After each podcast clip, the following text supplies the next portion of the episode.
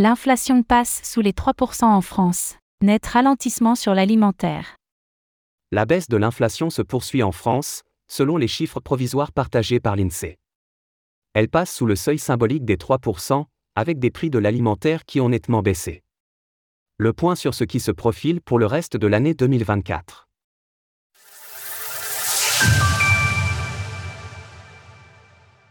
L'inflation continue de ralentir en France. L'Institut national de la statistique, INSEE, a publié hier ses chiffres provisoires, en ce qui concerne l'inflation en France.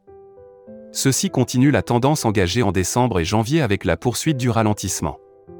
Sur un an, l'inflation atteint en effet 2,9% au mois de février, soit un seuil non connu depuis janvier 2022, selon l'INSEE, ce ralentissement serait principalement dû à la baisse des prix de l'alimentation, des produits manufacturés et des services. L'alimentation en particulier affiche un ralentissement net, 3,6% contre 5,7% en janvier dernier. A l'inverse, le secteur de l'énergie voit ses prix progresser très nettement, 4,4% en février, contre 1,9% en janvier dernier.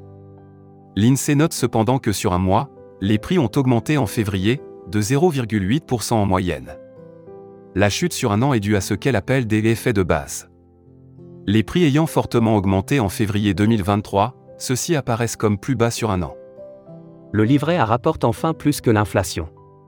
Depuis deux ans, l'inflation présentait un taux plus élevé que le livret A, dont le taux est gelé à 3% depuis février 2023. Cette réduction de l'inflation signifie que les 55 millions de Français qui détiennent un livret A ne perdent donc plus d'argent sur les fonds qu'ils ont épargnés. On rappelle cependant que le taux du livret A aurait dû atteindre 4% cette année. Selon la Banque de France, l'inflation devrait afficher 2,5% en moyenne sur l'année 2024, soit une poursuite du ralentissement.